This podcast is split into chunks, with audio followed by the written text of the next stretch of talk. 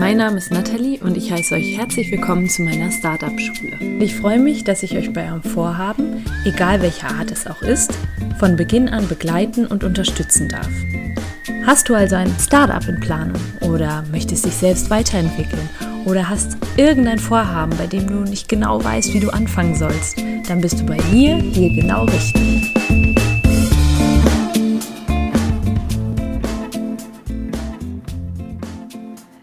Hey, hey, ich muss ein bisschen lachen, wenn ich an diese Folge denke, weil ich lange gebraucht habe, zu entscheiden, wie diese Folge in den Startup Schule Podcast reinpasst.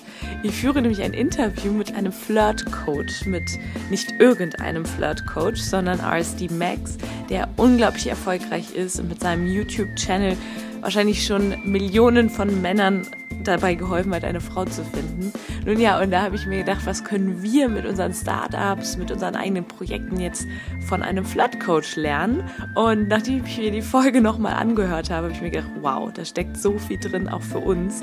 Wir können die Flirtkunst für uns nutzen. Und wie, das stellt uns RSD Max in dem Interview, das du gleich hören wirst, vor. Wir haben drei ganz besondere Tipps, vor allen Dingen, wenn du Investoren ansprechen möchtest. Und auch so, auch aus seinem Werdegang als Entrepreneur können wir sehr, sehr viel mitnehmen. Ich wünsche euch jetzt ganz viel Spaß beim Hören. Nehmt einiges mit und freue mich natürlich über euer Feedback. So, hey Max, cool, dass du Teil meines Podcasts heute wirst. Danke. der Startup-Schule. Ich freue mich, ich habe dich ja letzte Woche einfach ganz dreist angequatscht beim Marketingfest und freue mich, dass du dazu gesagt hast. Ja, wenn du magst, kannst du ja erstmal ein bisschen was über dich erzählen. Ich ja. glaube, meine Zuhörerinnen und Zuhörer kennen dich vielleicht noch nicht. Ich weiß es nicht, vielleicht ja schon, aber schieß einfach mal los. Uh, sehr gerne. Mein Name ist Maximilian, geborener Österreicher. Ich bin in einem kleinen Kuhdorf in der, in der Steiermark geboren. Uh, bin mittlerweile 27 Jahre alt und habe mich mit 20, damals mit 20 jungen Jahren entschlossen, hey, so kann es nicht weitergehen. Ich bin unzufrieden. Ich habe keine Freunde, keine Freundin, nicht viel Erfahrung mit Frauen. Uh, ich habe einfach, ich möchte mal dieser coole Typ sein. Ich war mhm. nie, habe ich nie als der coole Typ gesehen und irgendwann habe ich mir überlegt, so hey, vielleicht ist es doch so, dass man der coole Typ werden kann. Ich mhm. war damals immer so der Meinung, hey, manche haben es und manche haben es nicht. Und dann habe ich mir gedacht, naja, vielleicht kann man das ja challengen, man, vielleicht kann man es ja werden. Habe dann angefangen, äh, mit Leuten zu sprechen, der Person, die neben mir an der Uni sitzt, äh, auch Mädels angesprochen, die ich jetzt irgendwie in der U-Bahn gesehen habe oder so. Habe dann angefangen, damals äh, darüber zu schreiben in einem kleinen Blog. Dann haben die ersten Leute mich gefragt, ob ich Seminare gebe. Ich so, ja klar, war ich. Und ich habe das für ein Jahr gemacht und irgendwann bin ich dann eingeladen worden, äh, für eine amerikanische Firma zu arbeiten. Bin dann wirklich Hals über Kopf äh, mit viel Schulden in Flieger gesessen nach Amerika, sechs Monate gratis gearbeitet als Praktikant, dann nochmal sechs Monate gratis dran gehabt, yeah. äh, angefangen die Welt zu, zu, zu, zu turnieren und äh, habe jetzt drei Welttourneen hinter mir, äh, lebe mittlerweile in Kiew und Helsinki, reise immer noch ein bisschen hin und her und es geht mir, geht mir sehr, sehr gut. Und also du bist gerade tatsächlich in Helsinki? Ich bin jetzt, ja, ja, ja. Ach nicht, so, ja, okay, ich dachte, das war gerade ein Witz irgendwie.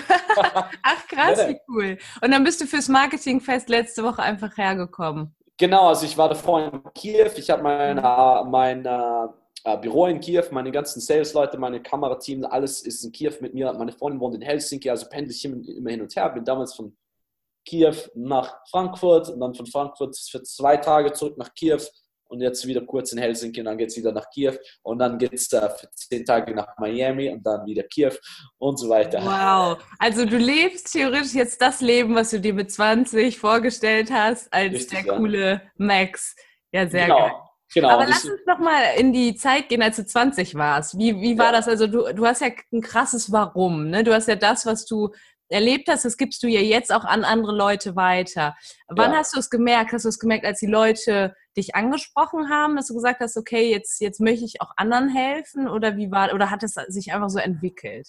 Das ist eine, das ist eine sehr gute Frage. Also ich, ich bin halt damals, wie gesagt, ich, ich hätte selber gerne jemanden gehabt, der mir so das Flirten beibringt, der sagt, hey, komm, so sprichst du ein Mädel an, sag dies, mach das, so weißt du, ob sie bereit ist für ein Date und so weiter. Mhm. Und ich, ich habe, ich, mir hat halt diese Rolle gefehlt. Ich hätte halt, ich habe viel selber ausprobieren müssen und viel selber schauen, okay, was funktioniert und so weiter. Und mir hat diese Rolle gefehlt. Und dann ähm, als ich so zum ersten Mal selber so ein bisschen Resultate bekommen habe und so gemerkt habe, okay, ich weiß schon, was ich tun muss. Natürlich wollte ich das Wissen weitergeben. Man ist halt einfach froh darüber und man, man, ist, ähm, man ist aufgeregt darüber. Hey, ich habe ich hab da was entdeckt, was Cooles. Mhm. Und ich habe das damals halt versucht, an meine Freunde weiterzugeben und so, aber die haben halt gesagt, ja, ah, komm, hältst dich jetzt für was Besseres und so weiter, es interessiert mich nicht. Also du bist halt auf Widerstand gestoßen tatsächlich. Natürlich, ganz, ganz klar. Und verstehe ich, habe ich damals nicht verstanden, verstehe ich aber jetzt natürlich, niemand kriegt gerne äh, Rat, de, von dem man nicht gefragt hat. Ja? Also mhm. wie sagt man das auf Deutsch? Mein Deutsch ist mittlerweile ja. eingerostet. Äh, niemand, niemand bekommt gerne Rat, äh, um, den, um den nicht gebeten worden ist. Ja? ja. Und, ähm, und da ich, bin ich halt, wie du gesagt hast, auf Widerstand gestoßen. Und bis ich dann irgendwie gemerkt habe, okay, ähm, es gibt aber Leute darauf, die sehr wohl Rat haben würden. Und dann werde ich versuchen, wenn ich schon nicht für meine Freunde da sein kann, dass ich für, wenigstens für die da sein kann. Und mhm. habe dann halt einfach nur gepostet. Das war für mich einfach nur Forum posten. Mhm. Ganz normal hin, hingesetzt und geschrieben. Und, und, irgendwann hat mich dann mal jemand angeschrieben, so, hey, gibst du auch Coachings? Und ich so, ja klar. Und ich so, wie viel kostet das denn? Und ich so, irgendwas erfunden. So, ja, mhm. meine Spesen, bla bla bla. Ich habe 90 Euro am Tag, habe ich damals ja. verlangt, für den ganzen Tag. Und die sagen, ja, so, okay, ja klar, kann ich meinen Freund mitnehmen, der zahlt auch 90 Euro. Ja, natürlich, kein Problem. Und das waren dann halt so die Einzelcoachings und dann haben halt Leute gefragt, ob ich Seminare gebe. Dann habe ich mir, wie gesagt, äh, habe ich mir den Seminarraum gemietet, habe gesagt, okay, wenn jeder drei Euro mitbringt, dann können wir den Seminarraum äh, mieten und, mhm. und es ist dann immer mehr geworden und, und dann haben sich schon die Leute angefangen, um die Plätze zu streiten und so. Und das, das klingt halt jetzt sehr einfach, aber es war halt schon immer harte Arbeit. Ich habe mich halt immer tagelang vorbereitet auf diese Reden. Ich hatte PowerPoint-Präsentationen mit Notizen und so weiter. Ja. Und, und ja, also wie gesagt, ich, ich war sehr froh, dass das so gut gelaufen ist. Sag mal, bist du frisch tätowiert? Ich sehe das gerade. Ja, ja. Deswegen bin ich in Helsinki. Ah, okay. Quatschen wir gleich noch drüber. Aber cool. nochmal zu der Zeit, als du angefangen hast. Ich finde das mega cool, weil ich jetzt gerade auch im Bereich Startups, also wenn Leute gründen wollen, ne, da, da ist ja am Anfang auch nicht viel da und die fangen halt meistens auch immer erstmal an. Und mhm. dann kommt halt eine Resonanz und bei dir war das jetzt eine Reaktion auf deinen Blog, aber du bist ja dann weitergegangen. Du hast auch gesagt, du machst YouTube-Videos und wann ja. kam das? Also wann hast du das entschieden? Das ist dann, also YouTube, äh, es ist, das weißt du wahrscheinlich auch, YouTube, man sieht so YouTuber an und denkt so, ah, das kann ich auch machen, das ist ja mega easy. Ich setze mich mhm. vor die Kamera, fünf Minuten, zack, zack, fertig. Aber es ist dann doch, also ich weiß noch, mein erstes YouTube-Video, ich habe einen ganzen Tag gebraucht, mhm. dieses scheiß Video zu drehen. Ich habe einen ganzen Tag und dann noch viel länger gebraucht, um es zu schneiden. Mhm. Und dann Musik rein und dann passt die Schrift nicht. Das ist halt, das, mein erstes Video hat locker eine Woche gedauert. Ja, und dann ist doch noch ein M drin und ja, hier ja, das Haar irgendwie falsch. genau. Dann lädst du es hoch und entdeckst du irgendwo einen Fehler, so, ah, nochmal. Ja, ja. Und das hat mich, also ich habe lange Zeit den schriftlichen Blog gehabt und ich glaube, ich habe dann nach zweieinhalb, vielleicht drei Jahren zum ersten Mal YouTube gemacht.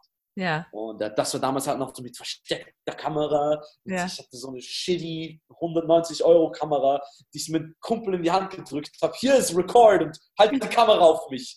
Und das war dann alles gewackelt und so und es war dunkel. Also richtig geil. Das, dieses erste Video kann man bis heute aber noch sehen auf meinem Channel. ist auch cool. ohne Bart und ist komplett anders. Und äh, also ich, es hat mich schon drei Jahre hat's gedauert, weil YouTube ist halt doch was anderes. Man, also zumindest in meiner Szene, das war halt die Pickup-Szene und so. Und du weißt, mhm.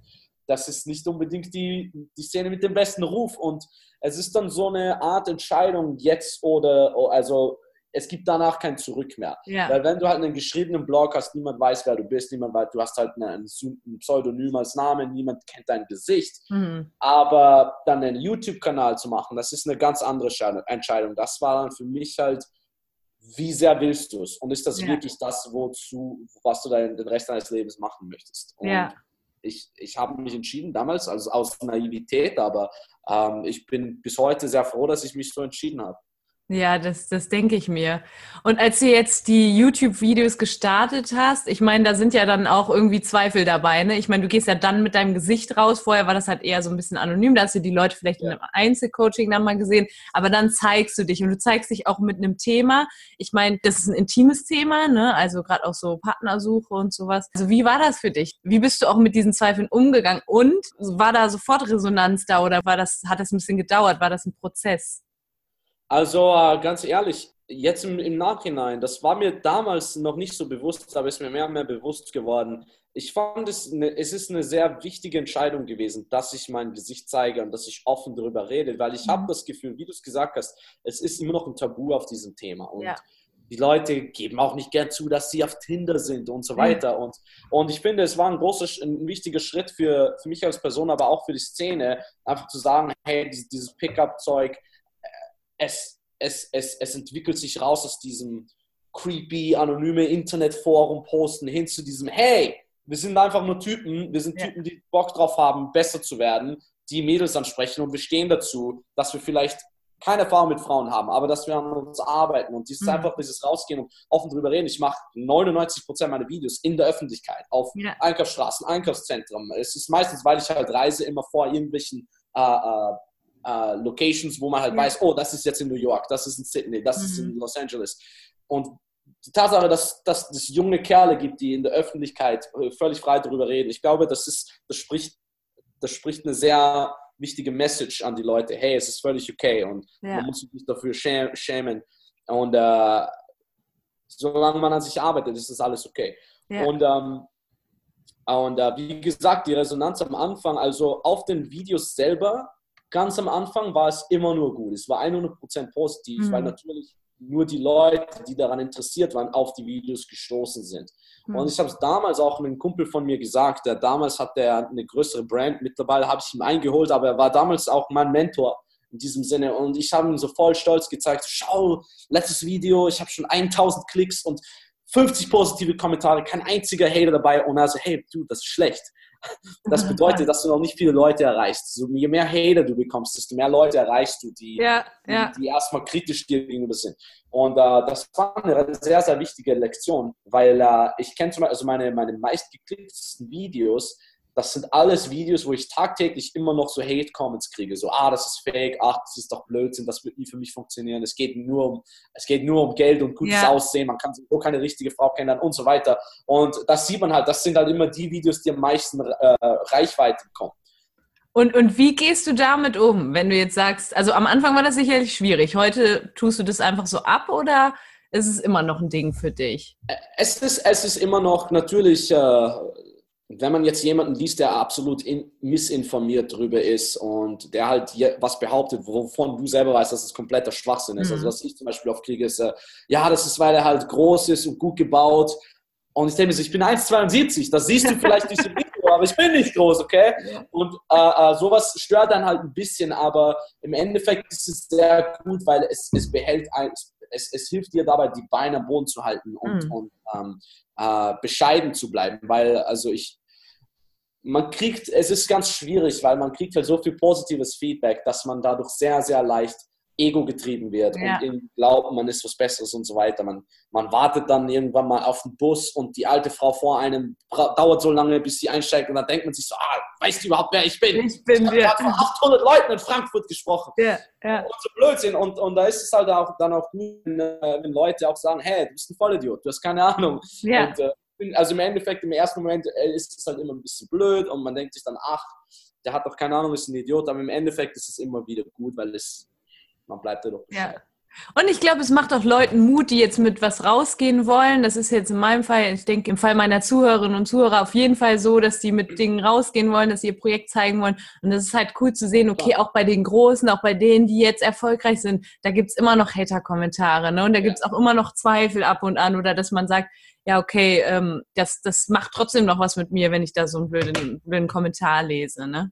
Auf jeden Fall und ganz ehrlich auch, es, es geht, ich bringe mal so das, das Beispiel von, ähm, stell dir vor, Starbucks, ja? Jeder mag mhm. Starbucks, jeder trinkt gerne mal Starbucks-Kaffee, stört keinem, wenn jetzt ein Starbucks irgendwo auf der Straße auftaucht. Ja, okay, cool, Starbucks, aber das ist halt was, was, was von vielen Leuten gemocht wird. Ja. Aber ich, ich möchte nicht gemocht werden. Und das sollte auch niemals das Ziel von irgendjemandem sein, der sich hier einen Kanal aufbaut, einen YouTube-Kanal oder was auch immer. Man sollte nie das Ziel haben, gemocht zu werden. Man sollte das Ziel haben, geliebt zu werden.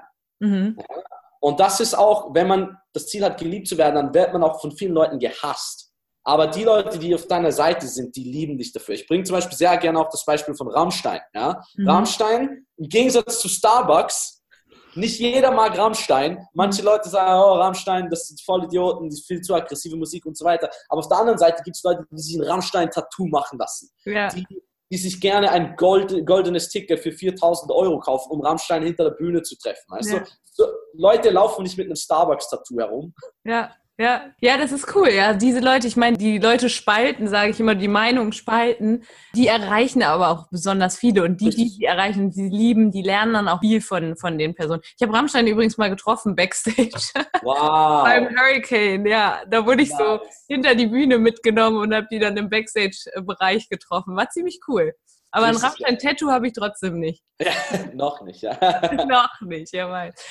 Jetzt interessiert mich aber dennoch, weiß nicht, hast du irgendwie was, was in die Richtung gelernt? Wahrscheinlich hast du das, was dieses Wissen, was du dir angeeignet hast über Dating etc., das hast du bestimmt nicht in der Schule gelernt, oder? Nee, nee, überhaupt nicht. Und das finde ich auch ganz ehrlich, äh, das sollte man. Weißt du, ich, ich, ja. ich, ich bin 20 Jahre alt gewesen. Ich war offiziell ein Mann. Ich ja. konnte wählen gehen, aber ich hatte keine Ahnung, wie wichtig es ist, Augenkontakt zu halten. Ja. Wie lade ich ein Mädel auf ein Date ein? Was mhm. soll ich einfach diese, diese, diese, diese sozialen Gesichter zu lesen, die sozialen. Situationen zu lesen.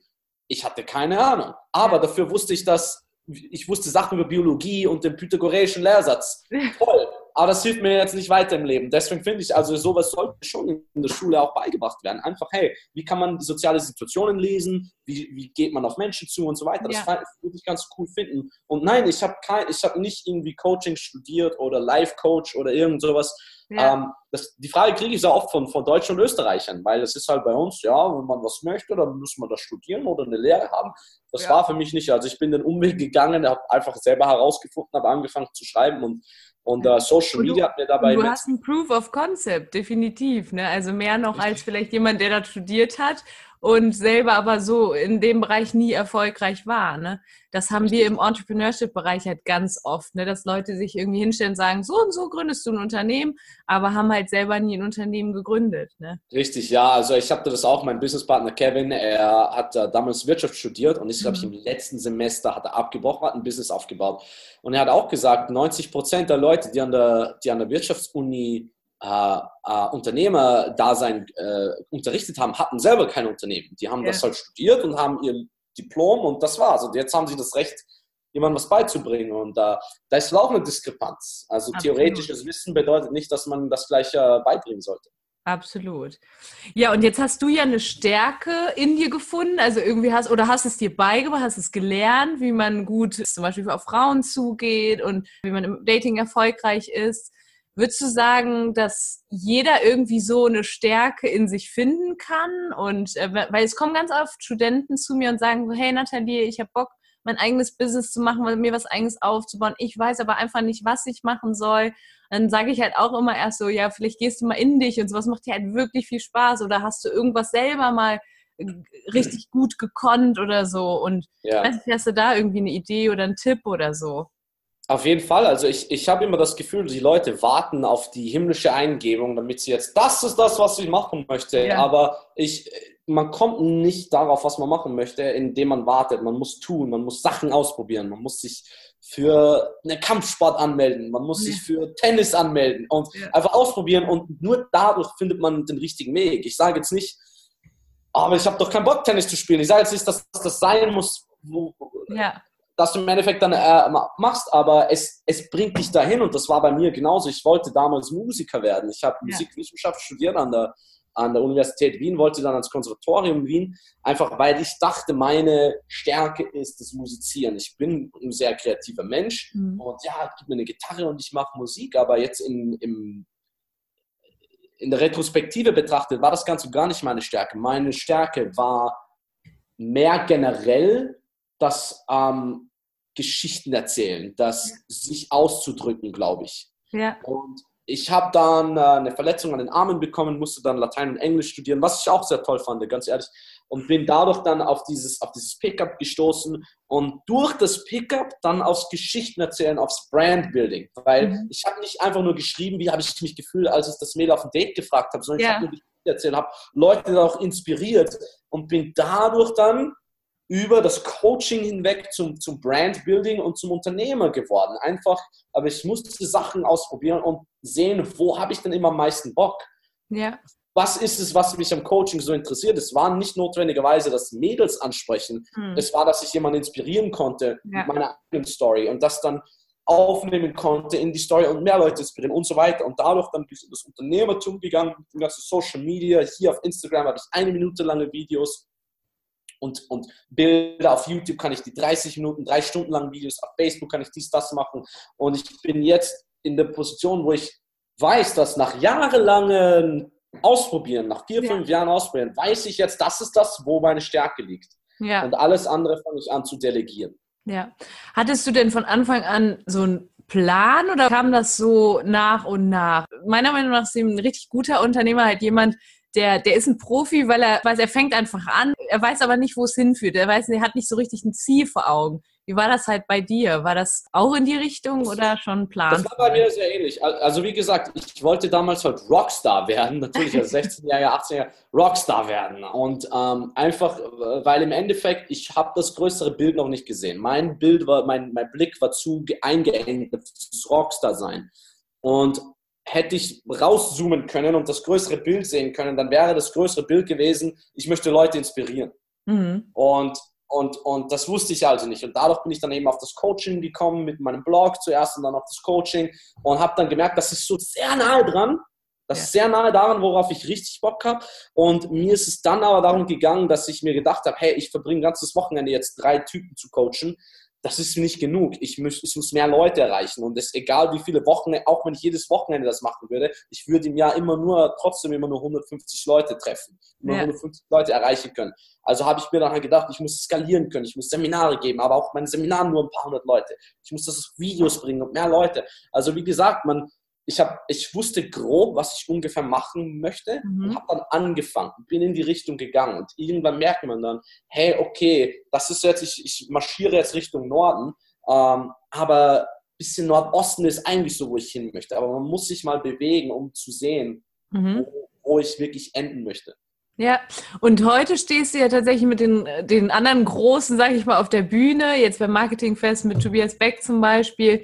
Hast du das so erwartet oder war das irgendwann, hast du das krass, jetzt kriege ich hier einfach mal Einladung für Keynotes oder so mit Leuten, die habe ich ja, mir früher für dich angeguckt, keine Ahnung. Genau, also, also das war für mich ganz gar nicht erwartet. Ich habe damals also auch für die für uh, Real Social Dynamics, uh, ich bin jetzt Real Social Dynamics Coach, ich habe mir die damals im Internet reingezogen. Ich habe ja. mir deren Videos angeschaut. Ich bin der ärgste Fanboy gewesen und, mhm. und habe mir die, die Zitate rausgeschrieben und so. Und plötzlich, ja, und ich weiß noch, ich hatte dann immer so Flashbacks, wo ich plötzlich im Flieger sitze von Las Vegas nach Los Angeles und ich sitze neben ihm und ich bin sein Kollege. Ja. Nicht mehr, ich, das ist der Typ von YouTube und wir haben eine ganze Woche jetzt verbracht und haben abgehangen und er fragt mich Sachen und das ist schon, das ist schon richtig krass. Und nein, das habe ich mir am Anfang nicht gedacht, dass ich auch danach dann zu diesen Business Keynotes eingeladen werde yeah. und zu Brandbuilding und so weiter. Das, das flasht mich heutzutage noch. Das flasht yeah. mich immer und wird auch immer so sein. Das finde ich auch gut so. Ich denke auch, ich denke auch.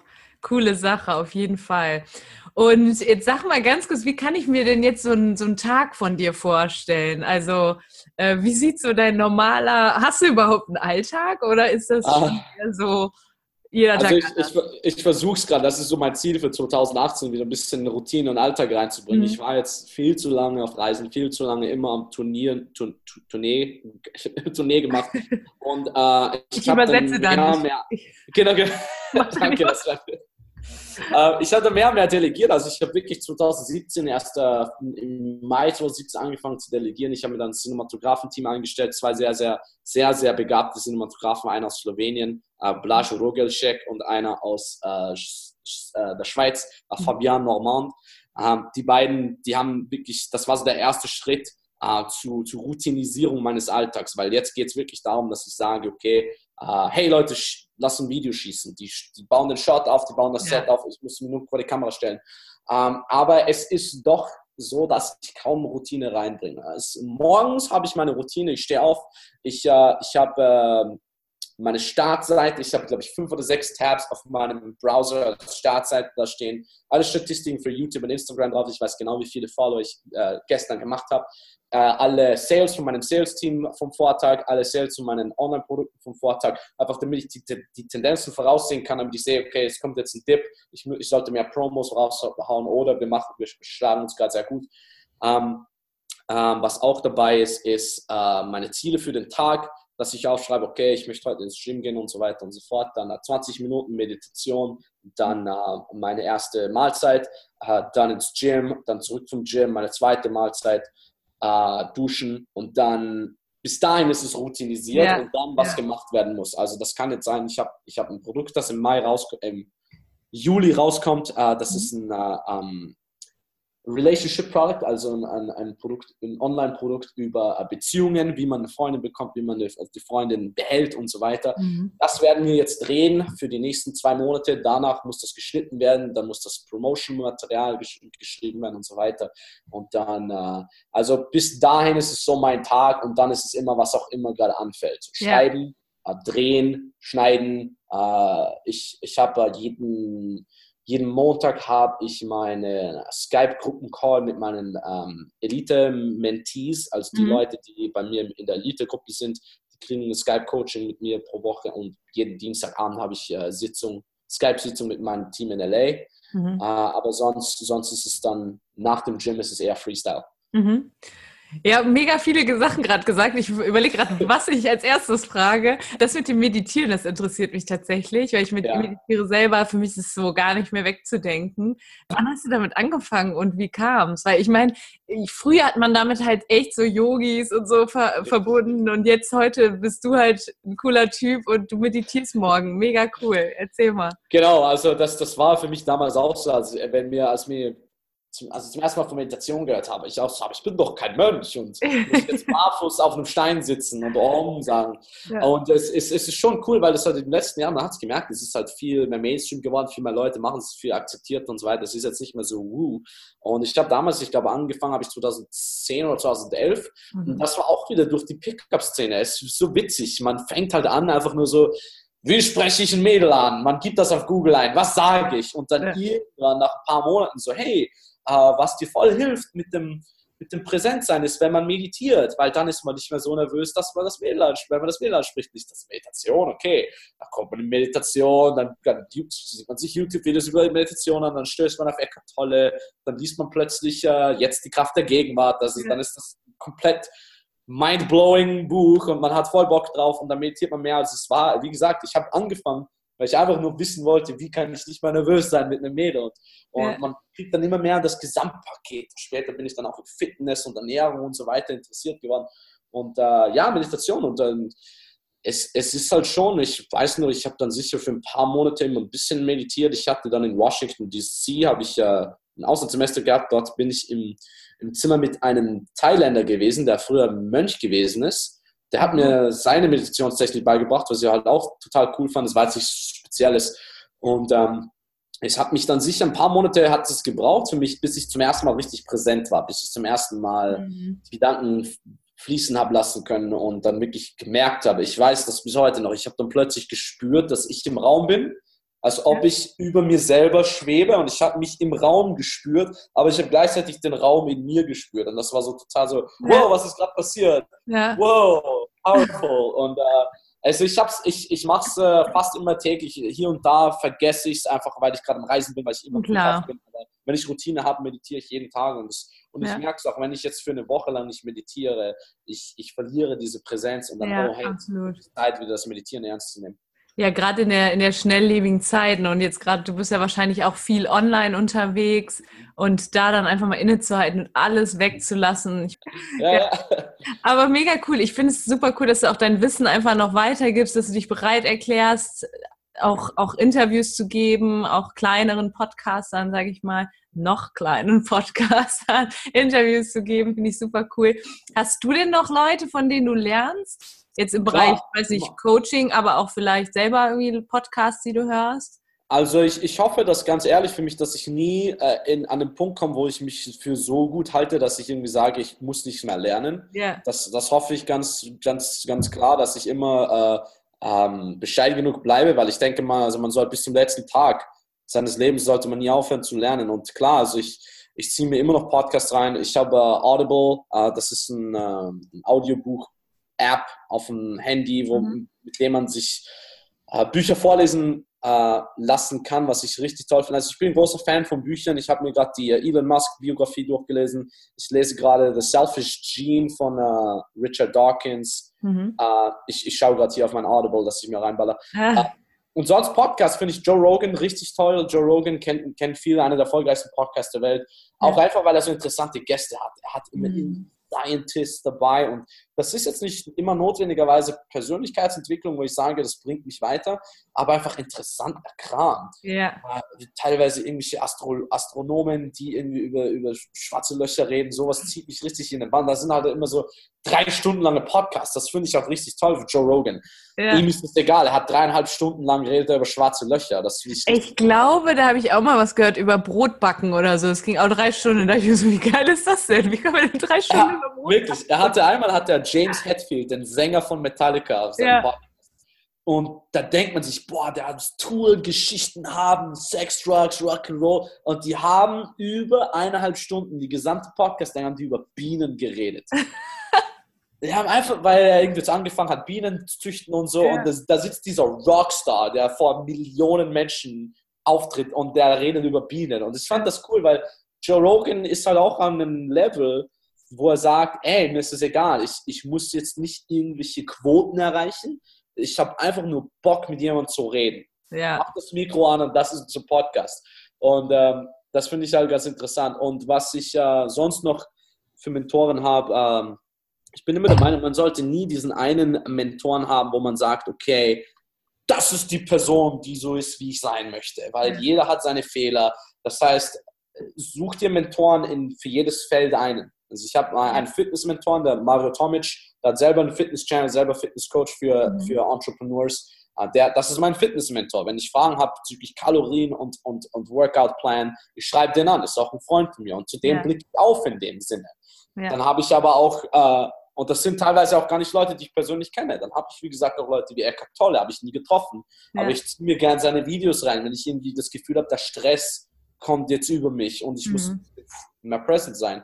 Dann habe ich auch Leute wie äh, äh, ähm, Niki Lauda, äh, österreichischer Formel 1-Fahrer, ja, äh, der, der sehr, sehr, oder auch Arnold Schwarzenegger, der in Sachen ja. Entrepreneurship halt einfach die, die Latte so hoch legt, wo ich sage, okay, das wäre doch krass, wenn ich mal so sein kann wie der. Aber dann auch Leute, die in meinem Umfeld sind, die, denen ich sehr, sehr bereitwillig viel Geld bezahle, damit ja. die mich coachen. Zum Beispiel Andreas Baulig ist einer von denen. Ähm, auch beim Marketing festgesprochen hat, dem zahle ich sehr viel Geld, einfach nur dafür, dass er mir auf WhatsApp schreibt und mir sagt, dass ich ein Vollidiot bin. Mhm. Und das, das finde ich cool, weil zum Beispiel er ist eine, eine Person, die genau den Coaching-Stil hat, der, der mir hilft. Ja. Diesen Coaching-Stil, der einfach die Karten auf den Tisch gesagt, das ist dumm von dir, du bist ein Vollidiot. Mhm. Ist mir egal, ob du gerade vor 800 Leuten gesprochen hast, du machst das jetzt weil dir das weiterhilft. Und sowas brauche ich. Ich ja. habe viel zu viele Leute, die mir in den Arsch kriechen und sagen, hey, ist toll. Ja. Und in, in, in, ein anderer Mentor von mir, Owen Cook, ähm, der auch für RSD arbeitet, äh, der, der Co-Founder von RSD, hat gesagt, Max, the cheers, the, the fans cheer you off the cliff. Also deine Fans werden dich die Klippe runter applaudieren. Mhm. Und hm. das ist so, weil die Fans sind immer die Fans und die werden dir viel, viel zu viel zu viel Gutes tun. Ja. Und du brauchst Leute, die mal Real Talk machen, die sagen, hey, das ist dumm von dir, mach's lieber anders. Nur dadurch kann man immer wachsen. Ja, absolut. Und wenn du jetzt mal so nachdenkst, was waren denn so die größten Herausforderungen für dich in der, in der, ja, in der gesamten Zeit, in der du so aktiv bist? Ähm, auf persönlicher Ebene war es, dass mich nicht auszubrennen. Also mhm. ich habe äh, nach der ersten, ich, ich habe ich hab drei Jahre lang Burnout gehabt, glaube ich. Ich habe das drei Jahre lang mit mir mitgeschleppt und nach drei Jahren, meiner, nach meiner dritten Welttournee, das war Dezember 2014 oder 2015, ich bin nach Hause gekommen, ich konnte Leuten nicht mehr in die Augen blicken. Ich war so am Ende, einfach mhm. weil ich jedem, jedes Wochenende Coachings gemacht habe, jedes mhm. Wochenende Reden gehalten habe, jedes Wochenende Seminare. Das waren mehrere Stunden, wo Leute einfach ein Stück von dir nehmen, ein Stück mhm. von dir. Mhm. Und du gibst es ja. Ich, ich lebe, zu, um zu geben. Du gibst es alles weg, bis du irgendwann mal keine Ahnung hast, was ist eigentlich übrig geblieben.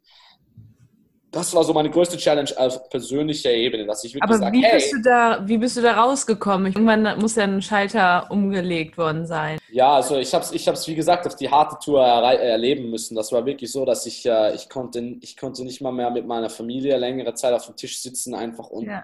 Die freuen sich natürlich auch, dass ich mal wieder da bin und stellen mir Fragen und ich so, Leute, chill, ich kann nicht, lass mich mal essen und so. Aber ich habe dann wirklich das habe ich dann längere Zeit mit mir rumgetragen und da habe ich mein erstes Online-Produkt erstellt. Das war The Natural, das ist dann 2016 rausgekommen. Ich habe das noch im Burnout-State geschrieben und gedreht und so weiter. Ich habe durchgepusht und dann ist es draußen gewesen. Und ähm, das war so mein, mein Manifesto. Das war alles, was ich jemals über das Thematik Flirten wissen konnte. Mhm. Das war draußen. Und dann habe ich gesagt, okay, ich packe meine Sachen, ich ziehe nach Helsinki mhm. und Dort ist es schön kalt, dort ist es relativ ruhig, dort kennt mich niemand. Und ich chill dort mal, ich, ich gehe dort mal wieder alleine raus, ohne Kamerateam, ohne Coaching-Students, ohne Klienten. Ja. Einfach nur mal ich und lerne Leute kennen und chill. Und ich habe mir dann auch eine Playstation gekauft. Das ist mhm. ganz, das klingt jetzt ganz banal, aber und ich habe dann wirklich, ich bin ich glaube, neun Monate war ich dort oder sieben Monate war ich dort mit ein bisschen Reisen, ganz ein bisschen Reisen zwischendrin, aber es waren im Endeffekt sieben bis neun Monate, wo ich einfach dort war, ohne viel Coaching, ohne viel ja. irgendwas. Und das hat mich, das hat mich gerettet. Das also die Ruhephasen auch als Entrepreneur braucht man definitiv. Auf jeden Fall. Ich also das würdest du wahrscheinlich auch Leuten jetzt raten, rückblickend, oder? Auf jeden Fall. Also wie gesagt, ich wusste nicht, dass das nötig ist damals. Ich habe gesagt, push, push, push. Und wenn du nicht pushen kannst, bist du schwach. Mhm. Und äh, ich habe so die harte Tour gelernt. Und das ist jetzt auch ganz wichtig für mich. Ich, wenn um 10 Uhr ich sage, es ist Feierabend für mich, ich chill jetzt und einer von meinem Team kommt noch daher und sagt, ey, kannst du jetzt noch das Video anschauen? Sag ich, sorry, nein, nein, ich, mhm. jetzt wird Playstation ja. gespielt, jetzt wird in die Sauna ge gehockt, jetzt wird ein Film geschaut, es wird Shisha geraucht. Don't bother me with that. Und ja. das, dieses Nein sagen musste ich erst lernen. Ja. Sehr cool, ja. Ich finde das mega motivierend, auch für die Leute, die jetzt gerade vielleicht noch am Anfang stehen. Hast du da irgendeinen Tipp, so wenn du einen Satz raushauen müsstest, für Leute, die jetzt auch davor stehen, irgendwas Eigenes zu starten? Ich würde sagen, es, es ist möglich. Es ist möglich. Äh, ich, äh, das klingt so kitschig und ich habe es mir mhm. damals, ich habe mir ständig diese Motivationsvideos reingezogen, diese, diese kitschigen mit, mit Musik und so und das hat mir voll geholfen und ich weiß noch, damals, ich habe mir ein Motivationsvideo angeschaut und ich bin in meiner Bude in Wien gesessen, eine Erdgeschossbude, es war kalt, es war Winter ähm, und dieses einfach, und ich habe davon geträumt, dass wenn ich Coach bin, dann kann ich in Miami wohnen und dann reise ich um die Welt und ich habe tolle Frauen in meinem Leben und ich habe Geld und ich kann machen, was ich will und ich bin frei. Und das war für mich halt so ein Traum, der war so weit entfernt, dieses ja. verrückter Traum einfach, dieses Nein. Und es war immer noch diese Stimme in mir so, hey, komm, geh wieder auf die Uni, ja. du bist Lehrer für Latein und Englisch und dann hast du deinen schönen, mhm. weißt du, dann hast du drei Monate im Jahr frei und das war's. Und, ja. und dieses, weil es einfach, ich, tief in mir drin habe ich immer noch geglaubt, es ist nicht möglich, es ist nicht möglich. Und, und doch, es war möglich. Es und da möglich. setzt ja die, die Persönlichkeitsentwicklung ein, meiner Meinung nach. Also das hat so viel mit Mindset zu tun. Wie kam das da bei dir? Gab es da so einen Punkt, dass du gesagt hast, okay, krass, jetzt muss ich mich auch mit solchen Themen beschäftigen, um eben auf den Erfolg, den ich mir wünsche, zuzusteuern? Also ja, natürlich. Also ich habe das damals halt auch mit den Pickup gelernt, weil mhm. mit Pickup sagt man auch, okay, äh, wenn du jetzt ein Mädel siehst und ähm, du hast das Gefühl, sie ist außerhalb deiner Liga, dann äh, äh, stell dir einfach mal vor, es ist möglich. Warum nicht? Du bist doch ein cooler Kerl. Du hast, bist kein Alkoholiker, du hast einen Job, du bist ja. gesund, ey, das ist gut genug. Und, ähm, und dadurch habe ich, hab ich dann auch entdeckt, so, hey, warum, warum kann ich mir nicht einfach sagen, ich bin gut genug für was anderes, für ja. äh, einen coolen Coaching-Job zu haben, nach Amerika zu gehen und so weiter. Das hat mir extrem geholfen. Und ich habe mir dann irgendwie so gesagt, so, ich habe irgendwann mal entdeckt, ähm, die Realität, in der ich jetzt lebe, das ist nicht Realität, wie, wie sie eigentlich ist. Das ist eigentlich auch nur ein Konstrukt von dem, was mir immer wieder eingetrichtert worden ist. Und dieses, dieses eingetrichtert, das ist mir eingetrichtert worden von Hollywood-Filmen, von ja. meinen Eltern, von meinen Lehrern. Wenn meine Lehrer sagen, hey, sei leise, setz dich hin, du kannst nicht reden, du darfst nicht laut sein, du darfst nicht witzig sein. Diese Realität, in der du jetzt hier als Zuhörer, als Zuseher sitzt, ja, mhm. Zuhörerinnen, Zuhörer, äh, die ist nicht real, die ist nur dadurch aufgebaut worden, von was dir mit in die Wiege gelegt worden ist. Absolut. Das bedeutet aber auch, dass ich mir eine neue Realität bauen kann, mhm. die mir aber weiterhilft in dem Sinne, äh, für die Ziele, die ich mir selber auferlege.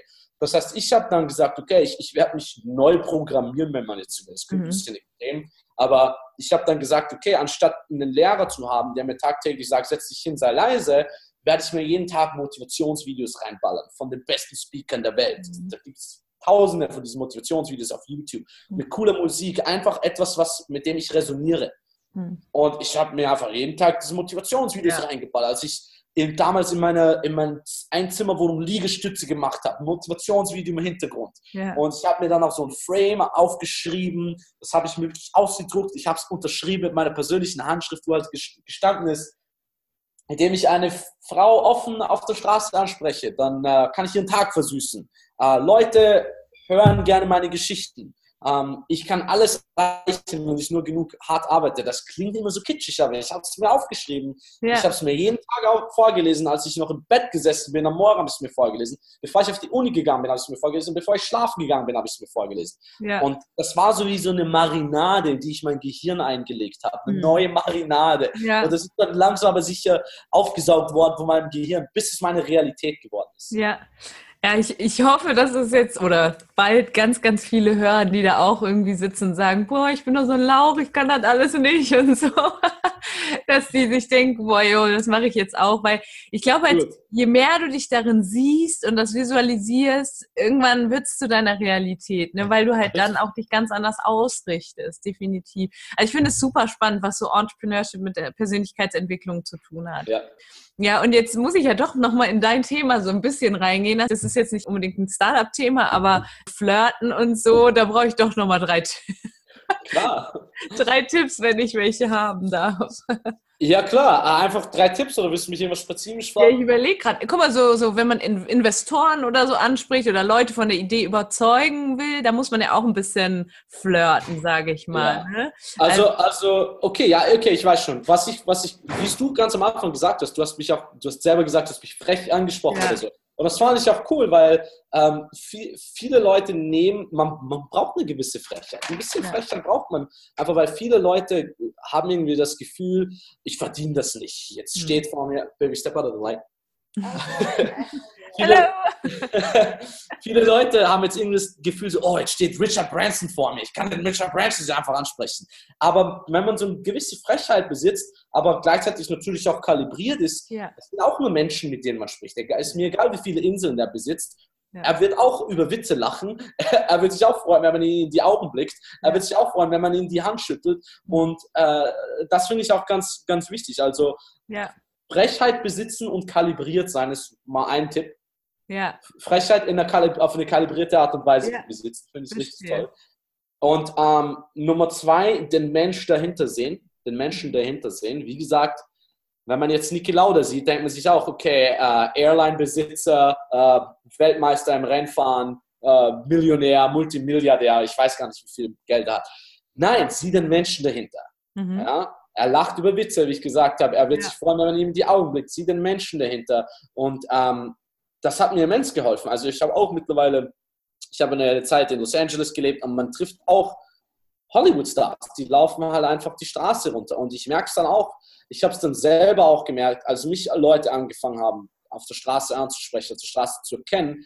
Es gibt zwei Arten von Leuten. Die eine Person kommt halt hin und sieht die Brand, RSD Max, der Coach. Mhm. Und das sind halt Leute, die, ah, darf ich ein Selfie machen, bla bla bla. Mhm. Natürlich, ich, mach, ich bin immer geehrt, wenn Leute ein Selfie mit mir machen ja. und so weiter. Aber das wird für mich dann auch immer ein Fan bleiben. Mhm. Dann sage ich Danke, habe mich gefreut, Handshake, and that's it. Aber die andere Art von Leuten, die kommt her und sagt, hey, ich kenne dich von YouTube, ich hoffe, dir geht's gut, was machst du so? Das sind einfach Leute, die das, die Person in mir ansprechen und ja. die einfach cool sind, mit denen ich Witze reiße, die jetzt nicht zu aufdringlich sind, die klar frech sind, aber auch kalibriert, ja. aber die einfach nur die Person hinter mir sehen. Mhm. Und, und, und das sind auch die Leute, wo ich sage, hey, lass mal abhängen. Weißt du, so, ja. hey, du wohnst hier cool, kannst mich, kannst mich ein bisschen rumzeigen, ich bin neu in der Stadt und so weiter. Also die Person hinter der, hinter der Brand sehen, hilft einem richtig weiter. Ja, und dann, das ist jetzt vielleicht nicht unbedingt viel Flirtkunst, aber es, es hilft auch mit dem Flirtkunst, weil ich habe es ganz oft, dass ich Klienten habe, die jetzt das hübsche Mädel im Club sehen mit einem Mini-Rock und dem Cock oder dem Cocktail-Dress oder was auch immer und die ja. fühlen sich so eingeschüchtert, einfach weil sie die Person nicht dahinter sehen. Und mhm. ich sage immer, stell dir, also diese, diese 10, wir nennen sie ja 10, 10 von 10 Punkten, ja? ja. Stell dir nicht die 10 vor, wie sie jetzt hier vor dir steht, perfekt mit, mit High Heels und Cocktail. Stell dir die 10 vor ähm, am Weihnachtsmorgen mit ihrer Familie. Ja. Sie trägt keine Schminke und sie hat ihr Hündchen da und sie freut sich über die Socken, die ihr Oma geschenkt hat. Jetzt ja. siehst du die Person hinter ihr. Mhm. Ja? Und das finde ich ganz wichtig. Und, und Tipp Nummer drei, ähm, uh, go for what you want. Ähm, ja. Sprich die Person an, die dir am meisten gefällt. Sprich den Investor an, wo du weißt, dem kannst du am meisten helfen. Und das ist jetzt vielleicht ganz interessant du kannst ja auch scheitern, ne? Also jetzt in deinem Bereich, du kannst einen Korb kriegen. Ich meine, das, das ist nicht optimal. Und genauso auch im Startup-Bereich, du kannst auch einfach mal scheitern, gegen die Wand laufen. Was ist Scheitern für dich? Was würdest du sagen? Also ich würde gar nicht sagen, du kannst scheitern. Ich würde sagen, du scheiterst jeden Tag und das ist cool. Das ja. ist perfekt. Also ich scheitere meist, die meisten 90 Prozent von dem, was ich mache, ist Scheitern. Und ich, äh, wie heißt das, der, äh, der, der Meister hat viel mehr gescheit, ist viel mehr gescheitert, als der, der Lehrling es jemals versucht hat. Das war ja, ja. das im Englischen. Und das ist ganz wichtig. Also, ähm, wer hat das gesagt? Ich glaube, E.T., äh, Eric Thompson hat gesagt, fail forward. Mhm. Also, sich nach vorne, nach vorne scheitern. Ja. Und das ist wirklich so. Also, und es ist auch wieder sowas, dass diese Realität, die uns von, von Mainstream, Media und Hollywood so beigebracht ist, verlieren ist gleich schlecht. Oder von der Schule. Genau, so, hey, nein, aber verlieren ist gut. Durch verlieren habe ich die, die besten Lektionen meines Lebens, ja. das beste Lektion meines Lebens erhalten. Verlieren ist, ist, man sollte, Leute müssten viel stolzer auf ihre Ver Verluste sein, viel stolzer ja. auf ihre Körbe. Wenn du die mhm. mit, mit Stolz trägst, wie ein Abzeichen, das du dir verdient hast, ja. dann, äh, dann wirst du auch mehr und mehr gewinnen.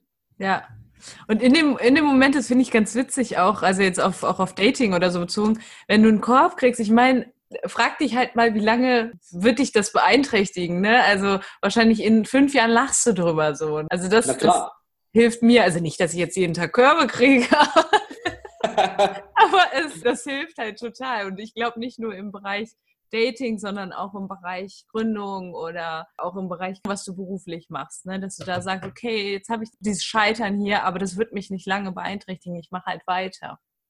Richtig, man muss immer das Feedback davon nehmen und dann das Witzige daran sehen. Ja. Und, da, und da hilft, hat mir Pickup halt sehr geholfen, weil teilweise spricht man Mädel an in der Straßenbahn. Ja. Und man hat 20 Leute, die das gesamte Gespräch zugehört haben. Und dann kriegst du dir einen Korb und dann musst du da noch neben mir stehen, bis dein, bis dein Stopp kommt, bis du erst raus kannst.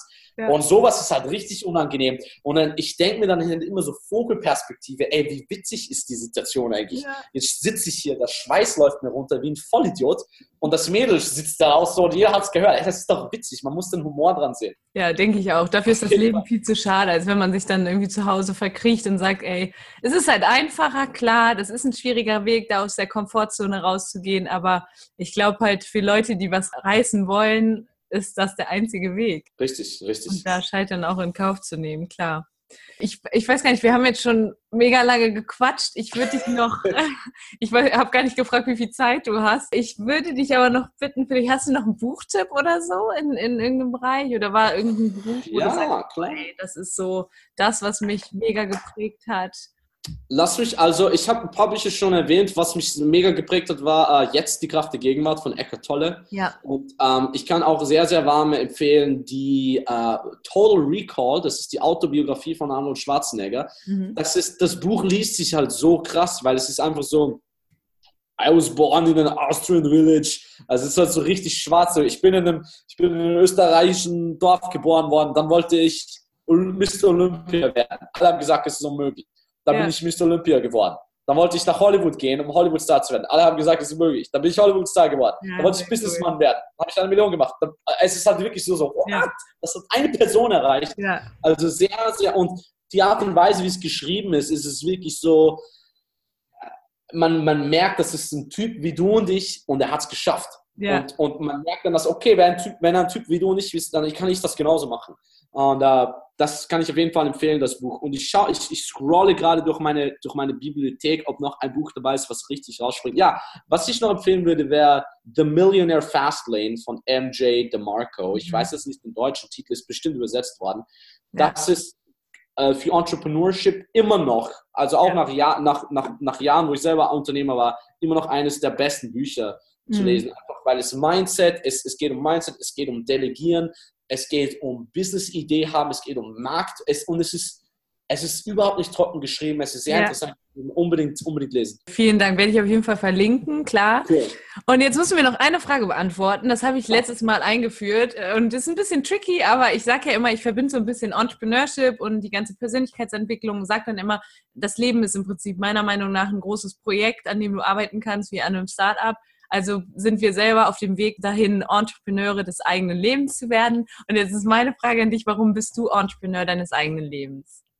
Ich bin Entrepreneur meines eigenen Lebens, weil wenn ich das nicht bin, wenn ich meine eigene Vision nicht aufbaue, dann helfe ich jemand anderen dabei, seine Vision aufzubauen. Das heißt jetzt nicht, dass meine besser oder schlechter ist, mhm. aber im Endeffekt möchte ich mit 80, 90, 100 Jahren einen Löffel abgeben mhm. und möchte dann in meinem letzten Moment meines Lebens zurückblicken und sagen, ey, ich habe alles in meiner Maschine getan, um die Welt ein Stückchen besser zu machen. Ob ich das geschafft habe oder nicht, ist nicht in mein, ist, ist it's not mine the judge, ja. ja. aber ich weiß, dass ich alles in meiner Maschine dazu getan habe.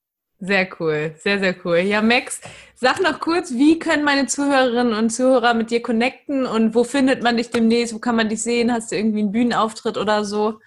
Ähm, äh, Leute können mich immer auf YouTube sehen, R, R, äh, RSD Max auf Deutsch, mhm. auf Englisch RSD Max, das ist mein YouTube-Kanal. Selbes RSD Max auf äh, Instagram und auf Facebook, auch auf Twitter und rsdmax.com. Das ist meine Webseite. Dort sehen Sie auch meine Events und so weiter und so fort. Ich habe nicht viele Events äh, dieses Jahr geplant. Ich habe, ich glaube, einmal bin ich in Vegas, einmal bin ich in Miami und in Kiew habe ich ein paar Business Keynotes auch und auch dann wie, wieder in Frankfurt, glaube ich, im September oder Oktober mit ja. Manuel Gonzalez. Aber das seht, seht ihr auf rsdmax.com. Yes. Und ja, Instagram, YouTube, das sind so meine beiden bigger Channels. Addet mich da auf Facebook, rsdmax. Sehr cool. Ich liebe deinen Enthusiasmus und deine, ja, wie soll ich das nennen, deine spritzige Art ist echt mega cool, voll inspirierend. Ich denke, da können viele, viele was mitnehmen. Hast du noch irgendwas, was du unbedingt loswerden willst, wo du sagst, ja, ey Leute, das will ich euch noch mit auf den Weg geben? Oder sagst du, ach, nö, reicht? Nee, ich möchte nur sagen, vielen Dank, dass du mich eingeladen hast. Hat mir richtig Spaß gemacht. Waren richtig geile Fragen. War super moderiert von dir. Vielen Dank. Uh, subscribe to this podcast, ja, abonnieren und so weiter. Und ey, uh, habt große Träume und, und, und hustelt und arbeitet hart, um diese Träume wirklich Sehr cool. Tausend Dank, Max. Bis bald. Ciao, ciao.